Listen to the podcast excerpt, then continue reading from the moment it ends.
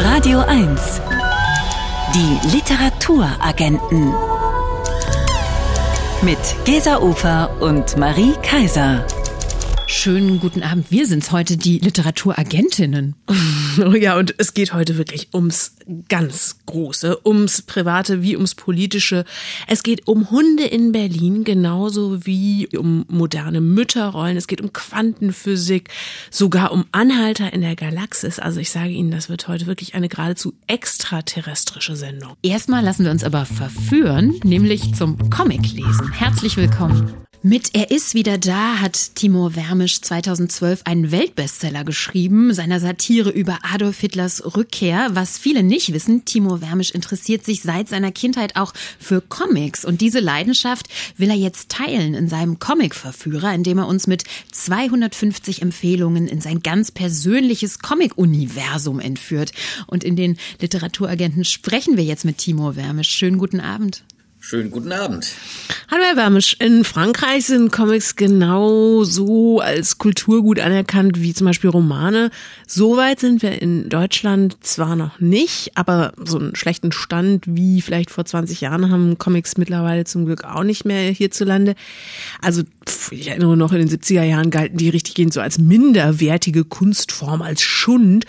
Warum hatten Sie denn trotzdem das Gefühl, es braucht so einen Comic-Verführer, der uns erklärt, warum Comics großartig sind und wir sie lieben sollten. Naja, weil ich einfach nach meiner Pause, nach meiner Rückkehr zu den Comics, ich habe es ja auch irgendwann aufgehört zu lesen, äh, so viel entdeckt habe, dass es einfach es ist ein Jammer, das den Leuten nicht ans Herz zu legen.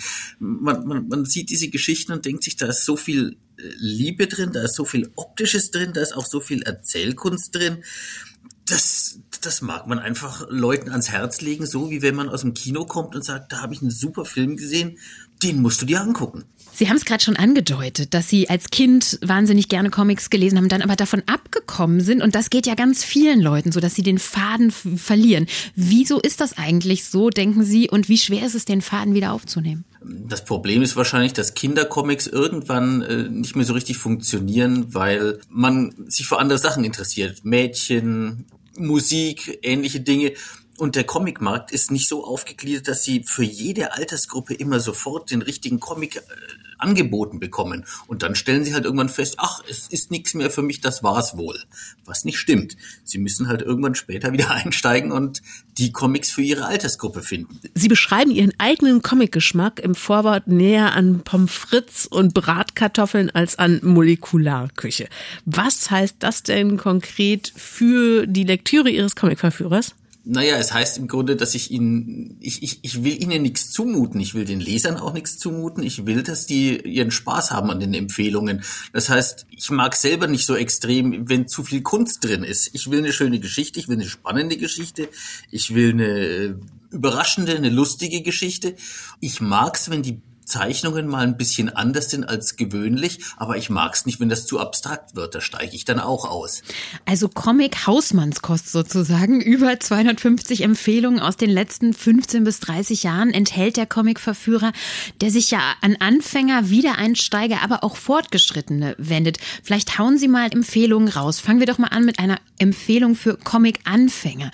Welcher Comic hat denn das Potenzial, einen Comic-Neuling mit sofortiger Wirkung in einen Comic-Fan Fan zu verwandeln? Für Anfänger würde ich jederzeit Klassiker empfehlen. Also wenn Sie noch gar keinen Comic in den Fingern hatten, was ich kaum glauben kann, dann fangen Sie einfach mal mit dem Asterix an. Der ist erstaunlich tauglich für viele Altersgruppen der ist gut, nach wie vor. Das Problem ist, wenn Sie den schon kennen, was dann?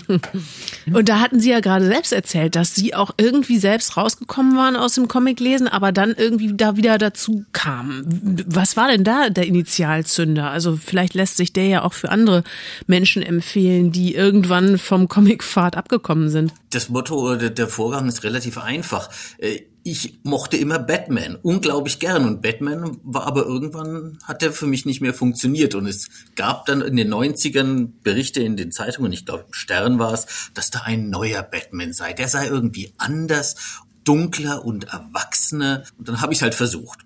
Und tatsächlich war das ein, ein, ein, da ging einem die Augen auf, weil dieser Batman sofort logisch war. Der war relativ verhaltensgestört, ein Millionär, der sonst mit seiner Zeit nicht viel anzufangen weiß, da zehn Jahre im Ruhestand ist und dann aber irgendwann nicht mehr an sich halten kann und dann als älterer Herr wieder hm. auf Verbrecherjagd geht, weil er sonst nichts hat in seinem Leben. Das gab sofort viel mehr Sinn als dieser ewig edle Ritter, den man so kennt. Sie hören die Literaturagenten am Sonntagabend auf Radio 1. Der beste Moment, um sich zu überlegen, was Sie demnächst gern für Bücher auf dem Nachttisch zu liegen hätten, wie wir in Berlin sagen. Wie wäre es mal mit einem Comic, auch wenn Sie sowas normalerweise vielleicht nicht lesen oder nicht mehr lesen? Mit der Frage, welcher Comic der richtige für Sie sein könnte, hilft uns Timur Wermisch weiter, der gerade einen Comicverführer veröffentlicht hat. Hallo nochmal. Hallo.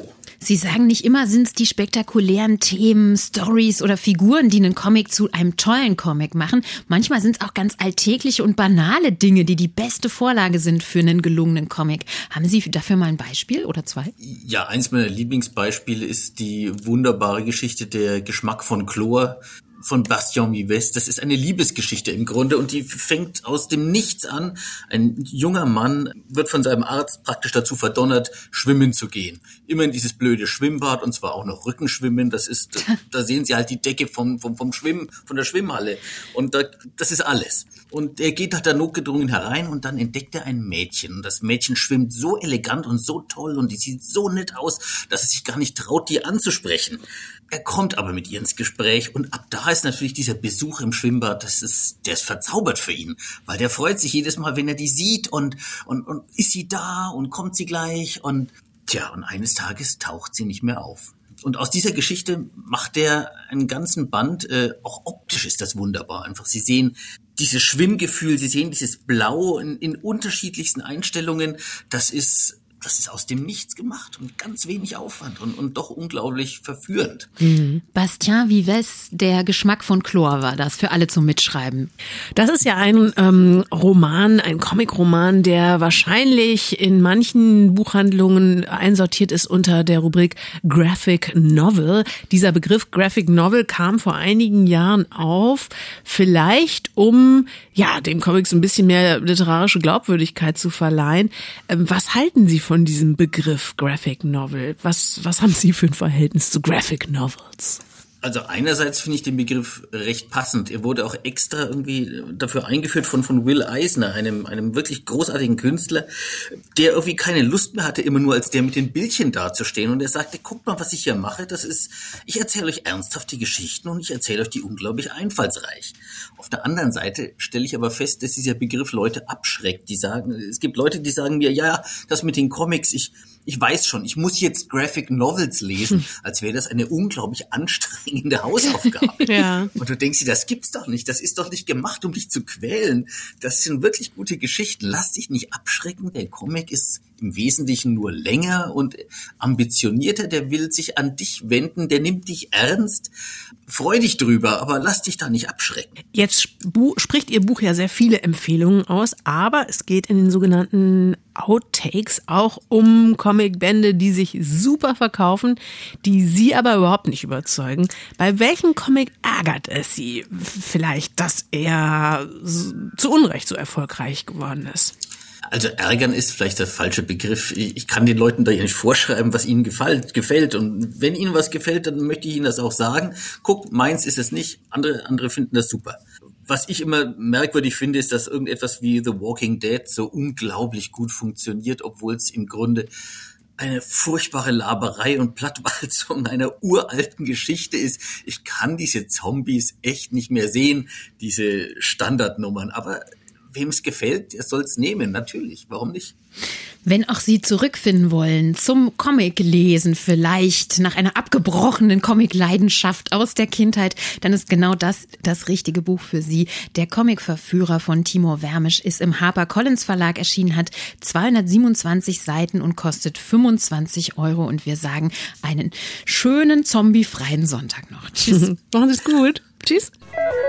Die Literaturagenten. Wirkungstreffer. Ein Buch, das mich umgehauen hat.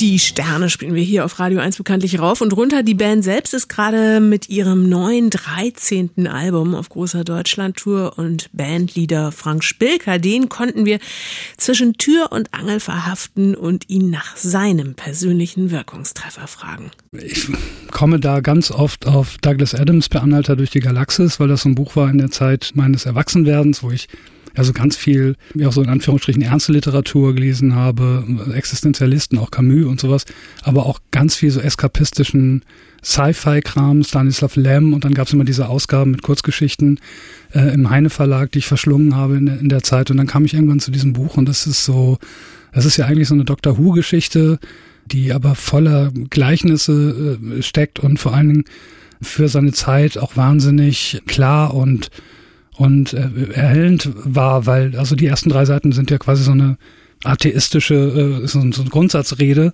Und da geht es darum, wie, wie, also nichts gegen Religion, aber hey Leute, könnt ihr euch das Leben nicht auch weniger kompliziert machen? Und das ja nicht mehr, das ist eins der Bücher, die mich halt so am meisten verändert haben. Und das geht eben auch ganz gut, wenn man jung ist, dass Bücher einen verändern und mich äh, in, in mancher Hinsicht auf Spuren gebracht haben, die ich später verfolgt habe. Frank Spilker von den Sternen über Douglas Adams per Anhalter durch die Galaxis. Eine Taschenbuchversion gibt's zum Beispiel für 9 Euro im Heine Verlag. Radio 1.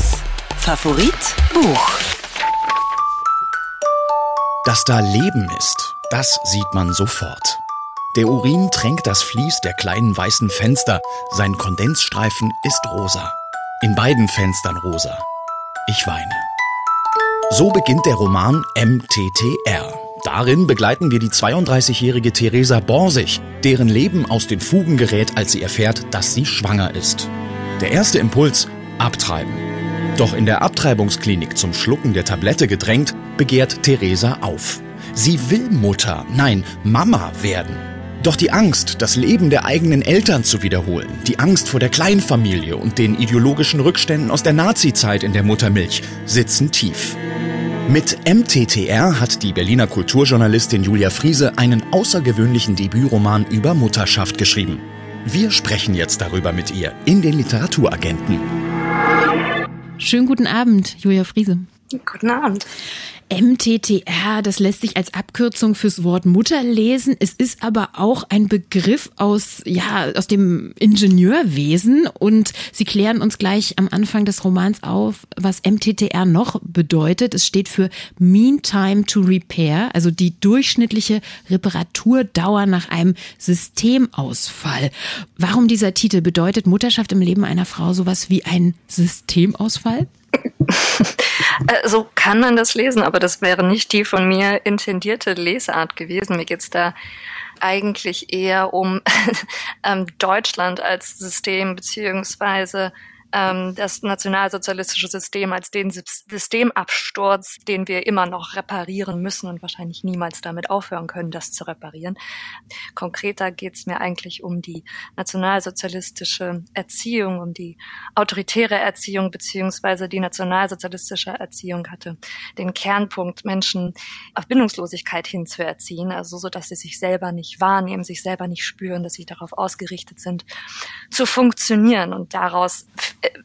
hat sich halt, also weil man die Art und Weise, wie man erzogen worden ist, das prägt ja eine Kultur. Das ist relativ schwer, aus dieser Kultur wieder rauszukriegen. Also so Erziehungsgrundsätze wie ähm, stell dich nicht so an, ähm, wer nicht hören will, muss sich fühlen, nimm dir ein Beispiel, ähm, mir rutscht gleich die Hand aus, ähm, keine Widerworte. Wenn wir da nochmal bleiben bei diesem Gedanken, dass äh, die Erziehungsmethoden der Nationalsozialisten im Grunde noch bis heute nachwirken, ähm, das ist ja in Ihrem Buch doch so, dass Sie schildern, wie die heutige Generation junger Eltern, also die, die möglicherweise sowas wie Anfang 30 sind, ja im Grunde völlig anders ticken, äh, dass die sich verstehen als frei flottierende Individuen und sich trotzdem diesen Teil der Geschichte möglicherweise gar nicht mehr bewusst sind, der aber gleichzeitig subkutan immer mitschwingt. Woran machen Sie das fest, diesen Widerspruch? Der Widerspruch liegt daran, dass wir ähm, in einer Zeit leben, in der sehr viel Wert auf das Individuum gesetzt wird und sehr, sehr viel auf Einfühlsamkeit und Vorsichtigkeit geht. Und das ist gerade der Zeitgeist. Zeitgleich wurden viele Menschen, die innerhalb dieses Zeitgeists leben und vielleicht auch gerade Eltern werden, aber noch ganz anders erzogen. Und es gibt Menschen, die das dankbar annehmen und dann quasi ihre eigene Kindheit dekonstruieren können und ihre eigene Denkweise dekonstruieren können und sich quasi updaten und dann mit, also auf Höhe des Zeitgeists kommen und froh sind über, über diese Generalüberholung. Mhm. Es gibt aber auch noch andere Menschen, die entweder nicht dazu in der Lage sind oder auch nicht dazu bereit sind und sich dann arg ähm, dagegen wehren. Diese Debatten gibt's ja immer wieder. Zuletzt war, war groß Winnetou, den lassen wir uns aber nicht nehmen. Also all diese Generalüberholungen, da wird sich halt gegen gewehrt. Und deswegen finde ich das eigentlich eine ganz interessante Zeit, um genau diese Geschichte ähm, zu erzählen, weil man aus anderen Sätzen gebaut ist als die, die man heute sagt. Mhm. Da können wir ja auch nochmal auf die Sprache des Romans zurückkommen. Ja, der Titel ist die Abkürzung und der ganze Roman hat ja sowas Zackiges an sich. Diese kurzen Sätze, ganz oft nur ein Wort, manchmal zwei, drei, vier. Ein bisschen wie so ein Motor, der immer wieder anläuft, immer wieder absäuft und auch so ins Stocken gerät. Warum war das für Sie genau die richtige Sprache, um dieses Thema, was ja oft so blumig umschrieben wird, wie Kinderkriegen zu schreiben? Um, ähm, das hat, das hat mehrere Gründe. Ähm, der erste Grund, würde ich sagen, ist, da die ähm, autoritäre Erziehungssprache einen, Befehlston hat, war es mir wichtig, dass diese Sprache auch im Befehlston geschrieben ist. Ähm, zweitens ähm, steckt da auch hinter die, der Philologe Viktor Klemperer hat in seinen Tagebüchern über die nationalsozialistische Sprache geschrieben, also wie sich damals die Sprache verändert hat, was die Besonderheiten der nationalsozialistischen Sprache und damit auch der Propaganda natürlich waren, ist, dass ein, zum Beispiel es sehr viele äh, Ausdrücke in Abkürzungen ähm, gefasst wurden und das dann einmal als besonders gut klang für die damaligen Ohren. Diese Abkürzungen machen ja sehr lange Wörter kurz, äh, was man meinen könnte, was griffiger wird, was aber eigentlich sperrig ist. Und ich finde, wenn man Sätze sehr kurz macht, dann sind die nicht unbedingt fließender, sondern absurderweise trotz dessen, dass sie weniger Platz einnehmen, sind sie sperriger und kälter. Gleichzeitig hört man aber auch, wenn ein Satz kürzer ist ähm, und man halt diesen Punkt wahrnimmt, dann kann man wieder drüber nachdenken, was habe ich oder was hat die Figur dort eigentlich gerade eben gesagt oder durch die Figur stellvertretend gedacht, was meinen diese Wörter eigentlich über, da kommt man dann wieder in, in, in das Nachdenken hinein. Ziel war es für mich übrigens auch, das zum Ende hin des Buches hin aufzulösen, also dass mit, mit der Geburt es eine andere Sprache gibt, die Sprache fließender wird. Sie wagen in MTTR etwas, das bis jetzt erstaunlicherweise gar nicht so oft gemacht wurde in der Literatur. Sie beschreiben eine Geburt ganz minutiös in allen Details. Im Internet wimmelt es ja so von persönlichen Geburtsberichten. Wie schwierig war es für Sie, eine Geburt in literarischer Form aufs Papier zu bringen? Ich habe in meiner eigenen Schwangerschaft damals ähm, Rachel Cusks A Life's Work gelesen, in der sie erzählt, dass die meisten Schwangerschaftsratgeber alles minutiös erzählen, wie man sich ernähren soll und so weiter und so weiter. Und wenn es dann um die Geburt geht, dann heißt es nur schmerzhaft, aber danach auch schon vergessen. Das hat mich erstens dazu angetrieben, bei meiner eigenen Geburt zu versuchen, diese mitzuschreiben, was nicht so wahnsinnig gut funktioniert hat, weil man das eben ab einem gewissen Punkt Währenddessen, kann. Wahnsinn. Ja, ja, die, diese Szene zu schreiben, wenn man Schreiben als etwas begreift, also Fantasie baut sich ja zusammen aus verschiedenen Dingen, die man selber erfahren hat, die andere Menschen erfahren haben, die man kennt, aus Filmen, aus Erzählungen. Also man kann das ja nie so ganz genau aufschlüsseln. Aber da ist es halt also sehr, sehr schwierig gewesen. Ich habe tatsächlich sehr viele YouTube-Berichte von Gebärenden gesehen, die aber meist nur die Situation im Krankenhaus nacherzählt haben, wie schrecklich es im Krankenhaus war und weniger auf die minutiöse Schilderung der Geburt eingegangen sind. War, war schwierig, war schwierig zu schildern. Aber es ist ja dann auch, also es bricht ja auch immer raus, ist der einzige Teil im Roman, der aus unterschiedlichen Perspektiven erzählt wird. Also das, was die Erzählinstanz selber nicht erzählen kann, erzählen dann andere für sie. Also, weil es einfach auch, ich glaube, dass es auch Momente in einer Geburt gibt, in der es keinen Ich-Text geben kann, weil man in diesen Momenten einfach nicht denken kann, diese mhm. innere Welt gar nicht hat. Ja. Jörg Friese, Sie haben in einem Interview mal gesagt, wenn es eine Musik gibt, die zu dem Roman passt, dann wäre das Rammstein. Das ist ja eine Band, die wahrscheinlich jetzt nicht so besonders oft auf Playlisten äh, drauf ist, die Leute sich für ihre Geburt zusammenstellen. Warum Rammstein? Rammstein ist halt ähm, ist eine Band, die etwas Ähnliches macht, was ich mit dem Roman versucht habe. Also sie überzieht die deutsche Brutalität, die deutsche Härte. Also das musikalische Genre heißt ja auch neue deutsche Härte. Sie überzieht die Sprache der Nationalsozialisten, also so, dass es so grotesk überzogen ist, dass ich das Gefühl habe, es ist wie so eine, wie also eine Reinigung. Man übertreibt das alles so stark, dass man es aus sich rausbrüllen, aus sich rausschreien, es wieder es, es lächerlich machen kann. Mit MTTR habe ich natürlich nicht versucht, eine Geschichte zu erzählen, die nicht lächerlich ist. Der, der Roman ist ja an sich eine, eine Übertreibung, diese Brutalitäten halt so stark sichtbar zu machen, dass sie einem auffallen. Also was natürlich was Reinigendes, was hoffentlich Beendigendes hat. Ein Roman, der ist wie ein Rammstein-Song, eine reinigende Wirkung, etwas Kathartisches hat. Ich kann das nur bestätigen, hat Julia Friese geschrieben. MTTR ist erschienen im Waldstein Verlag, hat 421 Seiten und kostet 24 Euro. Und wir sagen vielen, vielen Dank fürs Gespräch, Julia Friese. Ich danke Ihnen. Tschüss. Radio 1. Die Literaturagenten. Mit Gesa Ufer und Marie Kaiser. Herzlich willkommen zur zweiten Stunde hier heute bei den Literaturagentinnen auf Radio 1. Und wir besprechen gleich eine, tja, ein großartiges, was ist es? Bilderbuch, Comic, irgendwas dazwischen. Und zwar ein Berlin-Buch mit einem ganz spezifischen Hauptprotagonisten, einer Hauptprotagonistin. Eine Mischung aus Mensch und Hund. Eine Frau, die sich in einen Hund verwandelt, Gesa. Ich meine, ich bin ganz gerne Mensch, aber wenn du dich in einen Hund verwandeln müsstest, welche Rasse wärst du gerne? Oh wei. Oh Mann, ey. eher Pinscher oder eher Rottweiler? Also ich wäre am liebsten, weißt du, so ein kleiner, zitternder Zwergpinscher, diese, diese immer so in Handtasche. Und dann möchte ich so Paris Hilton in die Handtasche. Das wäre mein Schönstes. Okay. Ich natürlich der Rottweiler. Nein, nein, auch der nicht. Wadenbeißer? Nee, ich würde gerne niedlich gefunden werden. Weißt du, so immer, ach Gott und so. Und dann beugen sich alle runter und kraulen meine flockigen Ohren. Mhm. Also Cockerspaniel wäre wahrscheinlich die richtige Echt? Sind mhm. Cockerspaniel? Na gut, okay. Also heute hier am Mikro Cocker, Kaiser und Pinscher Ufer. Oh je. Steffen Schröder ist Schauspieler und Schriftsteller gleichermaßen. In seinem hochgelobten Sachbuch Was alles in einem Menschen sein kann, hat er einen Mörder porträtiert, dessen Bewährungshelfer er jahrelang war. Sein Debütroman Mein Sommer mit Anja erzählt eine Coming-of-Age-Geschichte in den 80er Jahren. In seinem neuen Roman verschränkt Steffen Schröder das Leben der Familien von Einstein und Max Planck. Planck oder als das Licht seine Leichtigkeit verlor, heißt Steffen Schröders Roman über die Kraft der Wissenschaft und der Musik, aber genauso über die Kraft der Liebe und das Vermögen aufrecht zu bleiben, selbst in dunkelsten Zeiten. Jetzt ist Steffen Schröder unser Gast bei den Literaturagenten auf Radio 1. Und darüber freuen wir uns sehr. Hallo Steffen Schröder. Hallo, ich freue mich da zu sein. Hallo, schönen guten Abend. Viele unserer Hallo. Hörerinnen und Hörer, die kennen Sie wahrscheinlich aus, wie man so schön sagt, Theater, Funk und Fernsehen. Sie waren zum Beispiel acht Jahre lang Kommissar in der Serie Soko Leipzig, haben aber auch Theater gespielt an allen renommierten Häusern. Was wahrscheinlich kaum jemand weiß, der berühmte Physiker Max Planck war ein entfernter, verwandter Vorfahre von Ihnen. Wie präsent war denn seine Geschichte in Ihrer Familie?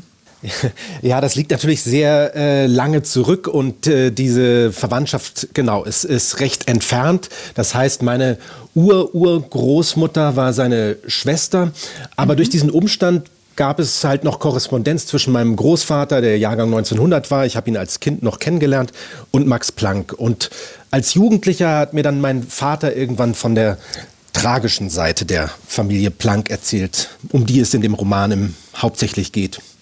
Im Roman setzt die Handlung ja ein im Oktober 1944 und spielt dann bis wenige Tage nach der Kapitulation der Deutschen im Mai 1945. Warum haben Sie sich ausgerechnet für diesen ja doch recht knappen Zeitabschnitt entschieden? Ja, es ist so, dass äh, Max Plancks Sohn Erwin im Widerstand aktiv war und im Rahmen des Attentats vom 20. Juli verhaftet wurde und zu diesem Zeitpunkt dann schon inhaftiert war, in der JVA Tegel saß und seinem Vater wurde zur gleichen Zeit die ja in dieser Situation schreckliche Aufgabe gestellt, ein Empfehlungsschreiben, ein Bekenntnis zum Führer zu liefern. Und das war eine Situation, die habe ich mir immer ganz grauenvoll vorgestellt. Wenn man, also Max Planck, muss man dazu sagen, war von Anfang an kein Freund des Nationalsozialismus. Aber in einer solchen Situation, wo die Todesstrafe sozusagen über dem Schicksal des Sohnes äh, schwebt, auf einmal so eine Aufgabe gestellt zu bekommen und sich dann zu fragen, ja, wie reagiere ich darauf und was hat das dann vielleicht auch für Konsequenzen, was das Leben meines Sohnes betrifft, das habe ich mir immer ganz grauenvoll vorgestellt und das wollte ich unbedingt noch mal näher recherchieren. Mir war auch diese Geschichte von dem Erwin Planck überhaupt nicht bekannt, genauso wenig wie mir die Geschichte von Albert Einsteins Sohn bekannt war. Das verschränken sie ja sehr, sehr geschickt miteinander. Äh, Albert Einstein zu dieser Zeit schon in die USA emigriert und das Schicksal seines zweiten Sohnes Eduard, das hat mich wirklich gerührt. Der sitzt in dieser Zeit in der Nervenheilanstalt Burg Hölzli in Zürich. Was weiß man über dessen Schicksal? Warum war er dort? Max Planck und Albert Einstein waren eng befreundet und äh, Einstein hatte zwei Söhne und einer von den beiden, der Jüngere, um den es hier äh, viel geht, Eduard, muss, also seine Klassenkameraden haben ihn als äh, überaus intelligent, als Genie beschrieben. Er wollte gerne Schriftsteller werden und also im Alter von sechs, sieben Jahren hat er schon Goethe und Schiller gelesen, muss also ein überaus begabtes Kind und später junger Mann gewesen sein, der dann mit Anfang 20 tragischerweise an Schizophrenie erkrankt ist und dann in dieser Nervenheilanstalt Burg Hölzli saß, wo er wirklich einen ja, Großteil seines Lebens verbracht hat. Und äh, da gibt es also einige Kapitel, die dann auch dort spielen. Die Behandlungsmethoden waren damals natürlich äh, ja, zum Teil recht grausam, kann man nicht anders sagen. Das ist aus heutiger Sicht auch immer ein bisschen leicht zu sagen. Man muss natürlich da, äh, da schon sich noch vorstellen, dass es damals keine Psychopharmaka gab. Das mhm. heißt, die Mittel, so jemanden zu behandeln, waren natürlich auch begrenzt. Und in der Not hat das teilweise zu recht verzweifelten Auswüchsen geführt. Wir lernen nicht nur diesen Sohn kennen von Albert Einstein, über den man relativ wenig äh, wusste vorher. Wir lernen in ihrem Roman auch Albert Einstein ganz neu kennen. Der hatte eigentlich so zwei Gesichter. Es gibt diesen empathischen Einstein, der von Amerika aus enorm viel dafür tut, Juden und Jüdinnen das Leben zu retten. In seiner Rolle als Vater und Ehemann scheint der Mann aber eher ein Totalausfall zu sein. Oder wie würden Sie das ausdrücken? Ja, das war eben etwas, was mich sehr überrascht hat. Ich war anfänglich ausnahmslos begeistert von Einstein bei allem, was ich so äh, über ihn fand und was man, die vielen Aussprüche, die man von ihm kennt, die von so einer, von so einer Weisheit zeugen und auch so einem schönen Witz, der da oft äh, drinsteckt, wenn er so Wahrheiten galant in einem Satz auf den Punkt bringt. Und ich war dann eben ziemlich erstaunt über diese private Seite von ihm. Sie haben es gerade schon erwähnt, auf der einen Seite hat er ganz, ganz vielen mit Mitbürgern das Leben gerettet und hat sich für jüdische Mitbürger äh, Bürgschaften ausgestellt und hat auf diese Weise denen die Immigration ermöglicht. Und gleichzeitig war es aber so, dass er sich seinen beiden Ehefrauen gegenüber ja sehr schäbig, muss man sagen, verhalten hat. Da gibt es Briefe, die wirklich schwer nachvollziehbar sind. Insbesondere, ich fand dann auch der Umgang mit den Kindern, ähm, wo ich immer wieder nur den Kopf gestüttelt habe und gedacht habe, ja, wie kann jemand, der äh, so weise ist, dann gleichzeitig äh, in diesem zwischenmenschlichen Bereich, ja, so, man kann es nicht anders sagen, einfach sich so doof verhalten. Da war ich wirklich etwas schockiert. Und speziell auch eben der Sohn, um, über den wir uns gerade schon unterhalten haben, der da im Burg Hölzli sitzt, den hat er also sehr schmählich äh, vernachlässigt, kann man nicht anders sagen. Ja, dann gibt es aber auch so richtige Spionage-Thriller-Elemente in diesem Roman und die verdanken wir ja streng genommen auch Albert Einstein und seiner Schwäche für äh, interessante, junge, gut aussehende Frauen. Äh, wir lernen hier eine kennen und das ist so eine schillernde Figur. Da, da habe ich gedacht, das müssen sie sich ausgedacht haben, aber haben sie gar nicht, oder? ja, er hat ja wirklich sehr, sehr viele Liebschaften gehabt. Und in dieser Zeit war er mit einer äh, Russin zusammen. Der Zeitpunkt, als der Roman spielt, da ist er ja auch schon über 60 und äh, seine zweite Frau Elsa ist bereits verstorben. Und er hatte dann über viele Jahre eine Liebschaft, das war eine, im Nachhinein stellte sich heraus, eine russische Spionin, die er da an seiner Seite hatte, was er natürlich nicht weiß. Und es war eine sehr, sehr beeindruckende Frau, die mir bei der Recherche auch viel Freude bereitet hat, weil ich einfach baff war. Sie muss also unglaublich intelligent gewesen sein und sehr charmant, sprach fünf verschiedene Sprachen und ähm, ähm, trug immer also zwei Ratten bei sich, ne? Das fand ich sehr eindrucksvoll das war auch was, wo jemand, da habe ich wirklich gedacht, so ob einem die Leute das dann nachher glauben. Aber es ist, wie gesagt, also es ist alles ein Tatsachenroman, es ist alles äh, recherchiert. Ich äh, habe natürlich auch nach solchen skurrilen Momenten immer wieder gesucht und mhm. habe mich gefreut, wenn in so einem, wo alles recht dunkel doch ist in dieser Zeit, es dann irgendwie so kleine äh, skurrile oder manchmal auch lustige Momente gibt. Und da war mir diese, diese Frauenfigur, kam mir da gerade recht. Und in der Tat, sie hatte zwei zahme Ratten, die sie immer auf ihren Schultern durch die Gegend trägt. Ich habe da lange, lange äh, irgendwo im russischen Internet auch Fotos von gefunden, weil ich das nicht so recht äh, glauben wollte, aber ist in der Tat so gewesen. Ja. Also authentische Geschichte, unglaublich spannend und klug und auch wirklich lustig aufbereitet. Der Roman von Steffen Schröder, Planck oder Als das Licht seine Leichtigkeit verlor. Der Band ist bei Rowold Berlin erschienen, 320 Seiten kosten 22 Euro. Steffen Schröder, vielen Dank für das Gespräch. Ich habe zu danken. Dankeschön. Dankeschön. Ich denke drüber nach, Gesa, ob ich mir so zwei Ratten zulege. Das würde mich doch wahnsinnig interessant machen. Willst du nicht in Zukunft alleine senden? tschüss. Tschüss. Tschüss. Radio 1. Die Literaturagenten. Autoren sind auch nur Leser.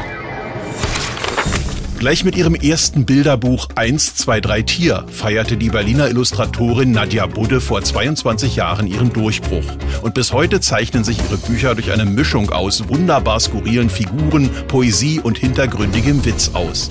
In ihrem neuen Buch porträtiert Nadja Budde die Stadt aus der Perspektive eines Hundes. Hundeblick Berlin. Einsichten einer Schnauze heißt der Band. Für uns hat ihn die Berliner Schriftstellerin und Journalistin Annette Gröschner gelesen. Jetzt ist sie zu Gast bei Radio 1. Hallo Annette. Hallo. Hallo. Warum hast du dich für diesen Band interessiert? Wahrscheinlich, weil du Nadja Budde-Fan bist, nehme ich an, und wahrscheinlich, weil dich Darstellungen von Berlin interessieren, oder?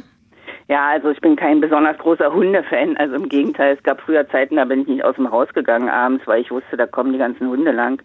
Oder jetzt bei Corona ähm, bin ich auch öfters zickzack abends gelaufen, um Hunden aus dem Weg zu gehen. Also ähm, ich würde eher sagen, mich interessiert eigentlich so alles an Literatur, was sich kompetent mit Berlin auseinandersetzt und da gibt's natürlich die verschiedensten Blickwinkel, Ost, West oder frisch eingewandert oder obdachlos oder Berlin aus der Sicht von Pflanzen, Straßenbahnen, Ratten, nachlässig abgestellten Rollern ja. oder eben auch Hunden. Aber ja. das liegt eher daran, dass es Nadja Budde gemacht hat und äh, eigentlich, äh, ich verfolge das schon quasi seit dem ersten Buch, was sie rausgegeben hat. Sie ist ja ungefähr so ein Jahrgang mit mir und ähm, ich wollte das schon immer mal würdigen, was sie macht. Also ich weiß nicht, wie oft ich schon trauriger Tiger Toaste Tomaten mhm. verdenkt habe. Ähm, mhm. Geht euch vielleicht auch so. Total. Jetzt äh, hat sie das Buch eben geschrieben über den Hundeblick Berlin. Du hast gerade schon gesagt, es gibt Bücher aus allen Perspektiven, sogar aus der Perspektive von Pflanzen auf Berlin. Wie ist denn diese Hundeperspektive? Naja, das ist eingebunden in so einen Prolog und Epilog und ähm, wo dieses Erzählprinzip auch deutlich gemacht wird. Also es findet eine Verwandlung statt. Die Hundebesitzerin geht mit dem Hund durch die Stadt und fängt dann irgendwann an, auch selbst äh, auf der Sta Straße zu schnuppern. Ne? Sie wird zu, selber zu einem Hund, ein ganzes langes Buch über Berlin lang und verwandelt sich dann wieder zurück in eine Hundebesitzerin, die mit ihrem Hund, Hund Gassi geht. Und äh, diese Nadja Budde als Hund schnuppert und liest sich durch das Jahr und so durch die Geschichte Berlins. Also die äh, guckt danach, wonach riechen Baugruben, Kellerlöcher, Bürgersteige und äh, die untersten Schichten von Boden in Berlin, Gas, Kohle, Krieg, wovon erzählt die Biotonne und die Matratze an der Ecke. Also das ist so in Berlin in Episoden, wie dieses Gassi-Gehen ja auch ist. Zwei bis dreimal am Tag raus und dann schnuppern. Und dann wird dann zum Beispiel die Geschichte eines Netzes von Rosenkohl erzählt, das gekauft wurde, verloren, gefroren, dann wieder aufgetaut. Und im Frühjahr kommt dann mit diesem Rosenkohl auch die ganze Geschichte Berlins wieder raus, wie Fliegerbomben oder Feuerwerksraketen. Ja. Was auch sehr schön ist, es ist nicht durcherzählt, es ist jetzt eigentlich keine Graphic Novel in dem Sinne, dass dann ein Roman erzählt wird, sondern das sind so einzelne Geschichten, da sind dann auch Träume dabei. Und es ist auch so eine wunderbare Geschichte, dass der Berliner Bär keine Lust mehr hat, Souvenir zu sein und dann aus der Schnee Schneekugel ausbricht und stattdessen halt ein Hund als Berliner Wahrzeichen dann quasi im Symbol der Stadt ist, ja. Würde eh viel besser passen, jetzt wo du es sagst. Äh, wo es Nadja Budde sagt. Diese Nadja Budde mm, als Hund ist schon sehr lustig anzuschauen und sehr besonders. Also es ist im Grunde ja so ein Hund, der aber eine ganz schöne mm, Langhaarfrisur trägt und dann doch auch irgendwie ein menschliches Gesicht.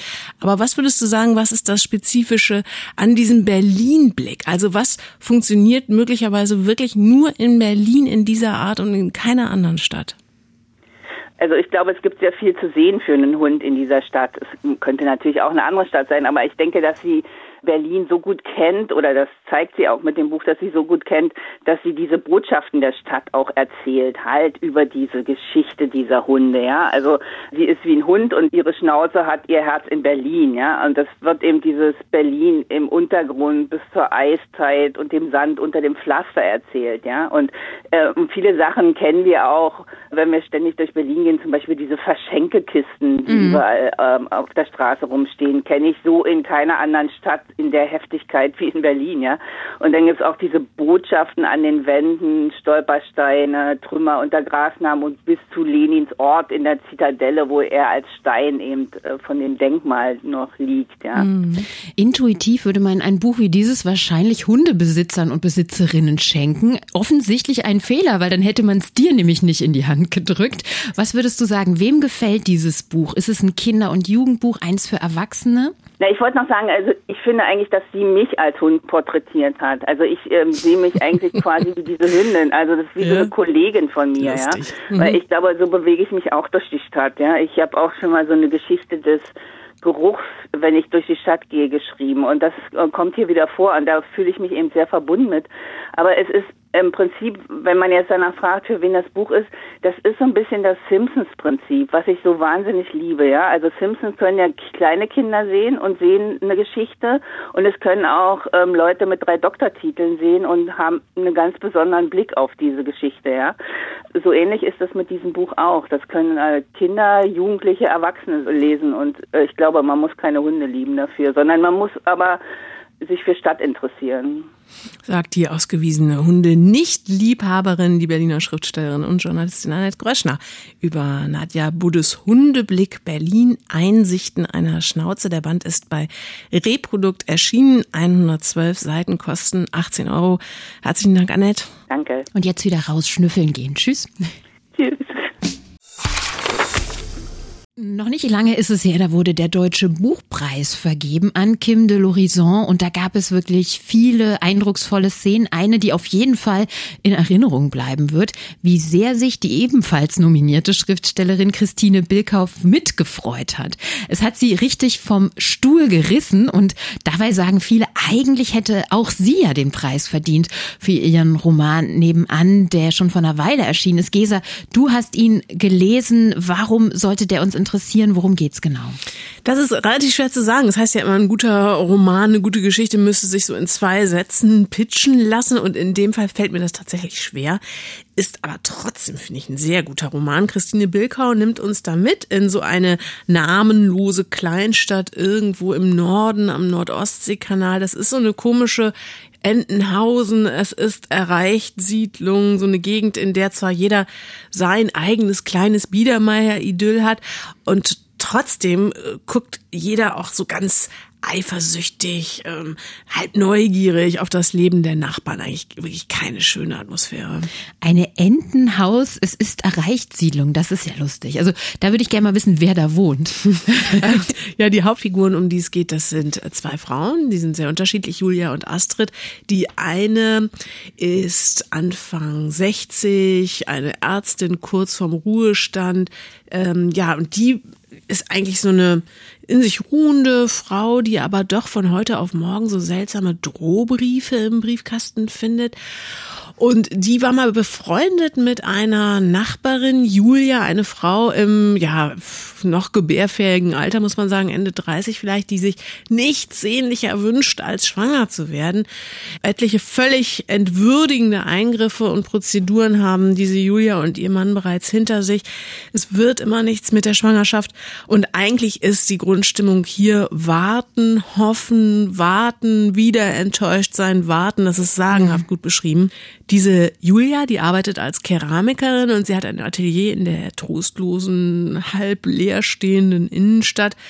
Wirklich viel hat sie da nicht zu tun, heißt sie surft eigentlich den halben Tag und zwar auf irgendwelchen Instagram-Seiten, wo glückliche Mütter sich und ihr Leben mit ihren lieben Kleinen verklären. Auch das finde ich sehr, sehr stark gezeichnet. Und gerade diese Szenen, finde ich, die schildert Christine Bilker meisterhaft realistisch, also diese Tristesse, diese Stagnation, diese Einsamkeit moderner Menschen. Du sagst Stagnation, Tristesse. Ich hoffe, das gilt nicht äh, für den Roman und die Geschichte. Gibt es da eine Richtung, in die der Roman steuert? Es gibt auf jeden Fall äh, diverse sehr mysteriöse Einschläge. Die Geschichte spielt im Winter, was diese ganze Szenerie nochmal unwirtlicher erscheinen lässt. Eines Tages taucht in dieser Siedlung ein rätselhafter kleiner Junge auf, der drückt sich da so seltsam in den Gärten rum, hat so seinen Hoodie tief ins Gesicht gedrückt und irgendwie weiß man nicht so recht, wo gehört dieser Junge hin? Also schläft er jetzt irgendwo in so einem kalten Gartenschuppen? Ähm, hat er was ausgefressen? Dann gibt's da auch noch das Haus einer jungen Familie mit drei Kindern, die von heute auf morgen wirklich wie vom Erdboden verschluckt ist, diese Familie. Wenn man da durch die Fenster guckt, dann sieht alles so aus, als wäre da jemand wirklich von jetzt auf gleich aufgebrochen, hätte alles zurückgelassen. Und dann kommen so Gerüchte auf von einer plötzlichen Trennung.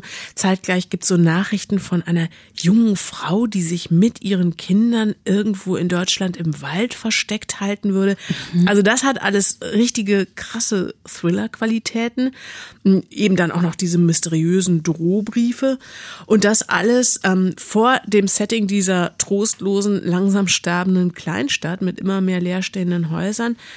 Also irgendwie kann man jedenfalls den, den Eindruck nicht loswerden, das Böse, das kommt hier wirklich so auf leisen Sohlen immer näher geschlichen. Das Böse in der Eigenheimsiedlung. Also das heißt, das Buch ist wirklich auch ein richtig spannendes Buch oder eine spannende Lektüre. Ja, das hat schon was von Mystery, Thriller, aber noch eher hat mich fasziniert, wie Christine Bilker das schafft, so ein Gefühl der Schwebe und des Unbehagens auch zu, zu, zu installieren, was da bleibt, was sich auch nicht auflösen lässt und was vielleicht auch symptomatisch für unsere Zeit ist. Also dieses titelgebende Nebenan. Das mhm. ist wirklich geprägt von diesem sich belauern, sich fremd bleiben, unbedingt seinen privaten Raum behalten wollen, obwohl sich doch eigentlich alle nach Geborgenheit und Freundschaft und Zusammenhalt sehnen. Das alles beschrieben in einer, wie ich finde, glasklaren, schnörkellosen Sprache, die mich in Teilen auch sehr an Judith Herrmann erinnert hat. Also kein ganz einfaches Buch, aber auf jeden Fall eins, in dem ganz viele fantastisch gute Beobachtungen stecken und das wirklich noch lange nachhalt.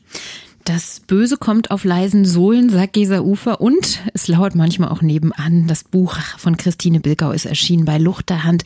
228 Seiten kosten 22 Euro.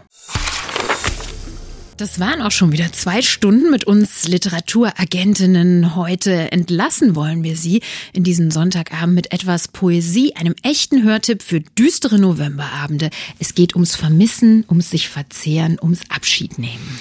Mögen Sie Emily Dickinson? So genau heißt nämlich ein neues Hörbuch, das in dieser Woche beim Major Label und 2001 erschienen ist als Hörspiel-CD und Buch mit einer zweisprachigen Auswahl an Gedichten von Emily Dickinson in der Neuübersetzung von Kai Green für 22 Euro.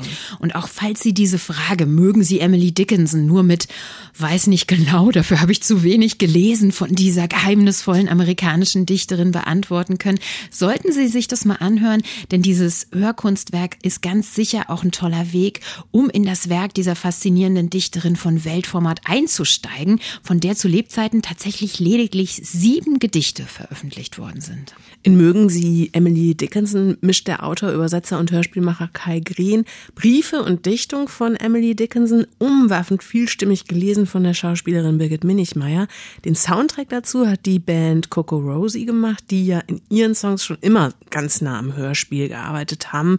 Und hier mit Vogelzwitschern, Eulenrufen und mit Gesang wie aus einer fernen Zauberwelt die Texte von Emily Dickinson zum Klingen bringen. Also eigentlich könnten wir nicht schöner Tschüss sagen, als mit dem kleinen Hörstück, das wir Ihnen jetzt noch kredenzen. Wir sagen Tschüss bis nächste Woche und versprühen am toten Sonntagabend ein wenig Hoffnung mit Emily Dickinson. Machen Sie es gut.